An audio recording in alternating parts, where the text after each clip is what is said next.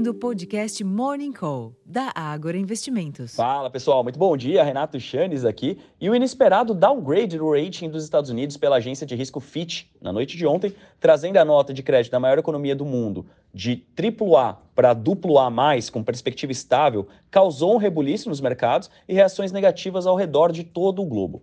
Segundo a agência, a situação fiscal americana deverá se deteriorar nos próximos três anos e, como resultado, as taxas de juros deveriam se manter em patamares elevados por mais tempo, com impactos claros sobre o chamado prêmio de risco no cálculo dos investidores.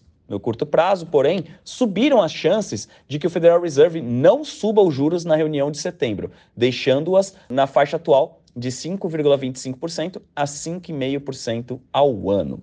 Diante desse cenário, o que se vê agora pela manhã são bolsas em queda na Europa e índices futuros em Nova York sugerindo perdas de até 1% para os mercados à vista nesta quarta-feira. Para além dos mercados acionários, o dólar se enfraquece ante outras moedas principais, revertendo parte dos ganhos da sessão anterior. Os contratos futuros do petróleo estão em alta após o API apontar forte queda nos estoques da commodity nos Estados Unidos, enquanto que os preços futuros do minério de ferro registraram perdas de 1,07% em Dalian, cotados equivalente a 115 dólares e 75 centes por tonelada. Por aqui, a pergunta que os investidores deverão se fazer é se o cenário externo terá algum tipo de influência sobre a decisão do Copom hoje. Sem essa definição até o fechamento dos mercados, essa versão ao risco lá de fora deve sim reduzir o fôlego local. Alternativamente, no fronte político, o atraso na reforma ministerial negociada pelo governo para acomodar o Centrão travou o avanço do arcabouço fiscal na Câmara, o que deve reduzir a probabilidade de devoluções de prêmios mais fortes hoje.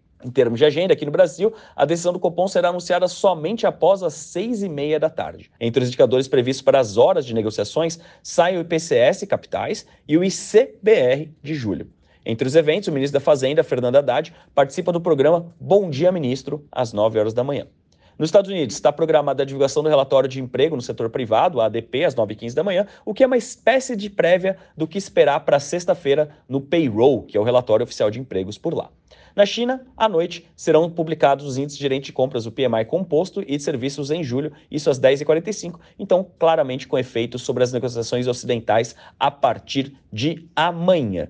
Bom, pessoal, eu acredito que para começarmos essa quarta-feira importante de definição de taxa de juros aqui no Brasil, esse seja um bom resumo. Eu faço o convite para acessarem o nosso relatório Abertura de Mercado, já disponível no Agora Insights, onde disponibilizamos a análise prévia de alguns resultados divulgados entre ontem à noite e agora pela manhã. Eu vou ficando por aqui, desejando a todos um excelente dia e até a próxima, pessoal. Tchau, tchau.